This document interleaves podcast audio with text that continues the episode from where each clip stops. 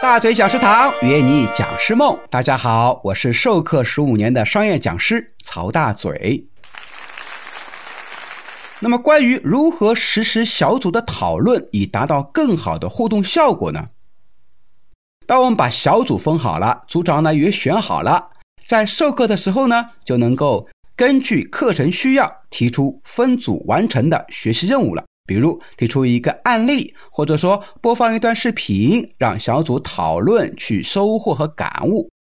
还有呢，就是让大家一起动手来绘制海报，比如说通过鱼骨图啊、思维导图啊、甘特图啊等等来完成某一个学习任务。另外啊，就是通过角色扮演的那种小任务，也能通过小组的一起合成来完成。有组长决定呢，谁扮演领导，谁扮演员工，然后啊，小组讨论他们的一个优缺点，设定好时间，讨论结束之后呢，就要交付成果了。可以由每个小组派代表上台分享小组的讨论结果。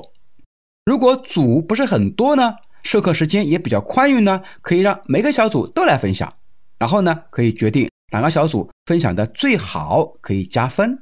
那如果说小组分的比较多，比方说十几组。课程时间呢也是比较紧凑，那就可以从里面呢选择三到四组来分享就可以了。切勿啊每一个小组都分享，不然的话企业有意见，说我是请你来讲课的，不是说让我们学员来分享。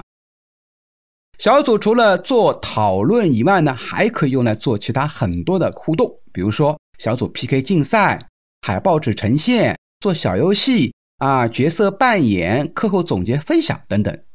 这些技巧呢，我们后面呀也会陆陆续续的来给大家详细讲述。那么这里呢，先分享一个比较实用的方法，就是课后总结分享。有一些老师在上完一天或几天的课程结束的时候呢，会让学员做一个总结和回顾，让他们自己来讲，作为课程的收尾。那么还有一个更好的方式来收尾，就是让学员自己上台来分享。很多老师说，学员少的话可以，但人多的话，一个一个上来分享，时间太长怎么办？那么这里就可以采用小组讨论的方式，让小组派一个代表上来分享。一方面是分享的小组讨论后的大家的精华，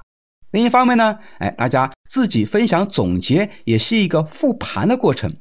课堂呈现呢还是非常的精彩，而且时间也不会受太大的影响。但这里。啊，大周老师给大家提一个醒啊，就是让学员上来分享这个时间啊，最好不要占用时间太长，否则客户一样会有意见。打个比方说，课程是五点结束，然后呢，你四点就结束了，用一个小时的时间让大家去讨论这一天的收获，虽然效果非常好，因为大家会彼此去学习吧，但客户的领导啊会不太满意，你时间太长了嘛，你才讲多少时间就让我们分享这么长时间。所以建议最多占用半个小时，如果还不够用，可以稍微的拖那么一点点时间的堂，这样学员呢也不会太有意见，因为呀，他们自己上台分享，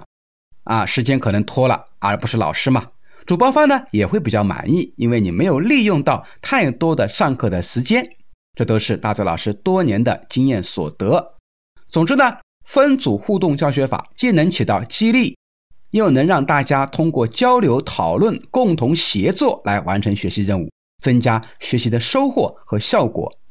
既轻松又高效，客户呢又满意。好了，本小节我们就分享到这里，请持续关注大嘴教你当讲师，我们下期节目更加精彩，拜拜。